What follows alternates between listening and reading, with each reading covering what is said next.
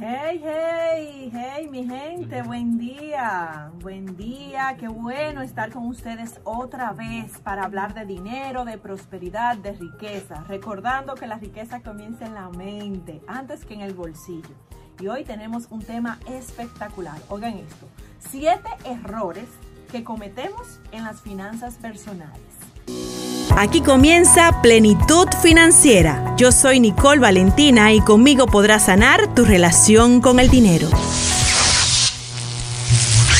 Cuéntenme cuáles han sido los errores que ustedes han cometido, cómo ustedes se han saboteado el bolsillo, cómo se endeudan, llamándonos a los números que le vamos a poner a continuación mientras yo les desarrollo estos siete errores en las finanzas personales comunicarse con nosotros 809-455-1903 y 809-552-1903. Y el primero es perder el control. No sé si ahora en enero 2022 ya tienes anotado lo que has gastado, ya tienes un presupuesto, ya tienes una lista de lo que gastaste el fin de semana cuando saliste de bonche o a donde tu familia. Tienes los gastos que nuevamente han llegado ahora en este año. Porque perder el control se trata de eso, que tú no sabes dónde estás parado, de que tú no sabes para dónde va, ni dónde está, ni para dónde vienes. Entonces, el que no sabe para dónde va, ya llegó, no tiene ningún tipo de objetivo. Y perder el control, pues es uno de los saboteadores en las finanzas personales. Necesito que a partir de hoy hagas un compromiso contigo para que puedas poner control en tus finanzas y en tu bolsillo. Tú me vas a sacar una nota o un cuaderno o una hoja como gustes y me vas a anotar por lo menos todas las noches todo lo que gastes. Y así te vas a dar cuenta cuáles están siendo tus egresos, como también tus ingresos. Y esto, ojo, mayor para los que son emprendedores que tienen ingresos diferentes, porque es el que es asalariado o tiene uno o dos ingresos al mes, pues puede fácilmente recordarlos. Pero si tú tienes varias entradas al mes y te entran por diferentes fuentes el dinero, necesitas sí o sí hacer el control de tu bolsillo a través de anotar y que semanalmente tú me hagas ese resumen para que luego a final de mes tú tengas cuatro listados de cada semana y ahí tú puedas ver sumas todo lo que te dio cada semana de gastos y de ingresos. De ese modo no vas a perder el control, que es el sabotador número uno. Recuerda que siempre puedes estar en contacto con nosotros a través de las redes sociales, Nicole Valentina Radio y nicolevalentina.red es la mía personal.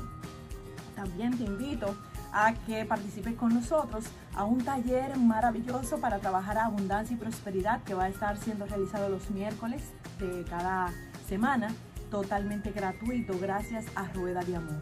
Si quieres un cupo, si quieres un registro válido para ti, otra persona que lleves, puedes escribirnos a arroba rueda de amor en Instagram por DM y ahí vamos a darte ese cupo. Esto está siendo patrocinado por esta Fundación Rueda de Amor para que tú puedas aprovechar herramientas de gran poder para que tengas finanzas en salud y plenitud financiera.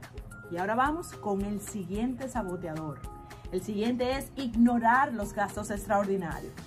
¿Cuáles de ustedes sabe lo que va a gastar en, por ejemplo, ahora para la amistad y los enamorados? Porque no me digan ustedes que ustedes no tienen sus compinches, sus gentes especiales, su persona favorita que quieren darle un detalle, o si no, un enamorado o su pareja.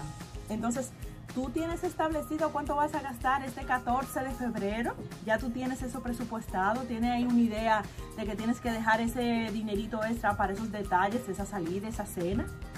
Porque los gastos extraordinarios son los que desequilibran tu bolsillo y hacen que tus finanzas se vayan al declive. Necesitas saber que para ciertas fechas especiales como para vacaciones, como para diciembre, para fechas de cumpleaños de seres queridos. Tú tienes que tener esas reservas ahí para que cuando venga el evento no te desequilibre el bolsillo. Así que ignorar estos gastos extraordinarios puede hacerte perder la salud financiera, que es el segundo saboteador. No tener claro e ignorar cuáles son esos gastos extraordinarios. Si tienes hijos, obviamente tu circunstancia es diferente. Si tienes personas a cargo porque tienes empleados o colaboradores, también va a ser diferente. Entonces te invito a que haga un pequeño listado, un pequeño, tú te sientas contigo mismo y dices, ven acá, ¿cuáles son los gastos extraordinarios del año pasado o del mes pasado? Y ya ahí van a ser menos las sorpresas financieras. Ahora vamos al tercer saboteador. Oigan esto, ¿cuáles de ustedes tienen un fondo para imprevisto? Ojo, no me gusta llamarle fondo de emergencia porque ya es una costumbre. Ah, no tuve una emergencia y gasté el dinero que tenía. Me gusta mejor llamar fondo de imprevistos que nunca se gasta, más se mantiene siempre para que tú puedas tener rejuego en lo que llega una situación extraordinaria y llegan tus pagos que son recurrentes. Entonces, no tener este fondo de imprevisto va a hacer que tú vivas gimnasia financiera, de que tú hoy no tienes nada y mañana tienes, te un dinero. Entonces, no puede ser, porque cuando viene algo que tú no estabas esperando, tú necesitas no sacarlo de tus ingresos regulares, sino de ese fondo de imprevistos. Igual tienes que tener ese cash flow, esa liquidez. Entonces no puedes vivir al límite, que es el otro saboteador.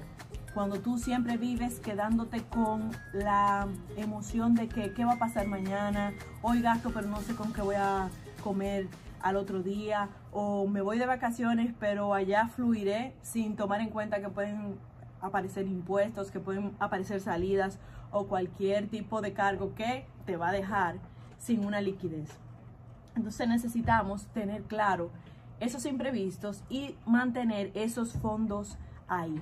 Lo que se requiere o lo que se sugiere es que por lo menos sea de 3 a 6 meses. Si tú tienes un fondo con el cual puedes vivir 3 meses, es un fondo bueno. Si se van tus ingresos regulares o te quitan de tu trabajo o si pierdes un cliente importante. Si puedes vivir 6 meses, pues es uno espectacular pero con que tú tengas con qué vivir por lo menos tres meses en lo que tú reordenas tu vida en caso de algún tipo de riesgo en tu vida, algún tipo de situación que tú no esperabas, es un buen fondo de imprevistos. Y mensualmente pues si tú no lo gastaste porque no vino ningún imprevisto, porque eso no es para tomarlo como costumbre, pues eso pasa a ser un fondo que va a servir para tu inversión y para mantenerlo en tu cuenta de ahorros. Y ya no va a ser algo que tú vas a sacar de manera corriente, sino que va a estar en una cuenta aparte inclusive para que tú no tengas acceso a tocarlo y que sea totalmente comprometido con esa intención. Y ahí se une el siguiente saboteador, que es no tenerle objetivos a tu dinero. Entonces, si tú dijiste que para ese fondo de imprevisto tú tienes ese monto, tú tienes que respetar tu palabra y no utilizar ese dinero en otra cosa, en un bonche, en un cumpleaños, no. Eso tú tienes que darte cuenta de que no existe, porque de lo contrario vas a estar irrespetando esa intención, ese objetivo financiero que le diste a ese dinero. Entonces, necesitas tener compromiso e impecabilidad con tu palabra cuando tú dices que destinas un fondo en tu presupuesto, en tu mes, para algo. Y que para tocarlo sea algo de vida o muerte. Ojo, vida o muerte. No quiere decir que por cualquier cosita que te venga, que sea manejable, tú lo vas a tocar. Como tampoco vas a recurrir a la primera idea de endeudarte, porque es una una costumbre que tú vas a desarrollar, que cada vez que llegue una necesidad de dinero en tu vida, tu primera opción sea irte a endeudar. Eso no puede ser y es un gran saboteador. Tú tener esa dependencia financiera. Cuando viene a tu mente que llega un imprevisto y tú dices, no, no tengo el fondo de emergencia, me voy a tener que ir a endeudar o pedírselo a una persona, dile, detente mente, para, no, voy a hacerlo diferente, voy a esperar, voy a meditar y a menos que no sea algo que te vaya a costar la vida, pues tú vas a darte tiempo de cambiar esa idea limitante que te dice que tienes que endeudarte, porque tú eres próspero, tú eres próspera y si te lo dices con frecuencia, tú vas a cambiar el patrón de que la primera acción cuando viene un tema de dinero sea irte a endeudar. Obviamente eso viene de la raíz de tu tener dependencia emocional porque toda deuda son reclamos que le estás haciendo a tus padres y a tu niño interior. Entonces, deja la idea de que necesariamente tienes que ir a recurrir a endeudarte. Un indicador de que tú puedes tomar una deuda y esa deuda ser buena, ser factible para ti y que va a mantener tu salud financiera es que va a generar dinero, de que va a ser fácil, de que va a ser fluido tú pedirlo, se va a dar sin contratiempos y que tú tienes una estructura o sistema que te va a garantizar que ese dinero vuelva para atrás, tanto para ti dejarte ganancias como para también tú cubrir el compromiso que has adquirido con ese dinero. Nunca jamás para deudas que se presenten eh, de imprevisto, porque para eso está el fondo, o si es algo de vida muerte, como por ejemplo un tema de salud porque sufriste un accidente o un familiar tuyo está enfermo, pues antes de hacer ese endeudamiento, te invito a que hagas una introspección y te preguntes, cómo te voy a poner este ejemplo. Vas a ir a un lugar tranquilo, vas a ir a obtener paz y conexión con tu interior, preferiblemente vas a buscar una música que te relaje o un lugar, espacio que de manera natural escuches la naturaleza, como el mar, como los pajaritos. Y en ese silencio y en esa intimidad contigo, vas a preguntarte, ¿esta situación realmente requiere de que yo me endeude? Y vas a hacer silencio para permitir que tu genialidad se active, de que tu sabio interior se despierte y te diga lo que realmente anda buscando esa situación. Porque no siempre cuando viene un tema que te dice busca dinero, es el objetivo de tu alma y de tu ser que así sea. Para tú descubrirlo, date tiempo. Ve a ese lugar de intimidad contigo mismo y pregúntate y quédate un minuto en silencio. Si los problemas te llenan de ideas tóxicas y no te permiten concentrarte, entonces te invito a que hagas un dibujo, que agarres una hoja en blanco y en vez de ser libre a través del pensamiento, tú plasmes en una hoja en blanco tu pregunta. ¿Qué demanda la vida en este momento para mí? Escribes o cualquier otra pregunta que te surge en ese momento y luego haces un poquito de silencio y comienzas a escribir lo que te salga. Eso es un método muy eficaz para activar tu creatividad y que a través del dibujo y los trazos se refleje tanto la salida de la ansiedad y el estrés que te está provocando la situación, como también que tú puedas conectar con nuevas salidas en tu inconsciente, de que se vuelva consciente aquellas cosas que no te estás dando cuenta por estar estresado y en ansiedad. Para salir de una mentalidad recurrente necesitas un espacio diferente, un espacio de silencio, de relajación y una técnica es colorear. Entonces ahí vas a escribir, vas a dibujar lo que sea. No tiene que tener un sentido. Y si quieres colocarle color, pues vas a permitirte activar todo el arte que hay dentro de ti y vas a ser versátil y vas a pintar, vas a colorear, porque lo que salga de ese ejercicio te va a liberar de tensiones, de bloqueos y cuando termines te aseguro que tu mente va a estar clara, definida, relajada y con nuevas posibilidades. Ha bajado la frecuencia del estrés, que es lo que aleja que la prosperidad llegue a ti y las nuevas oportunidades y te va a permitir que tú comiences a traer soluciones, a traer aliados.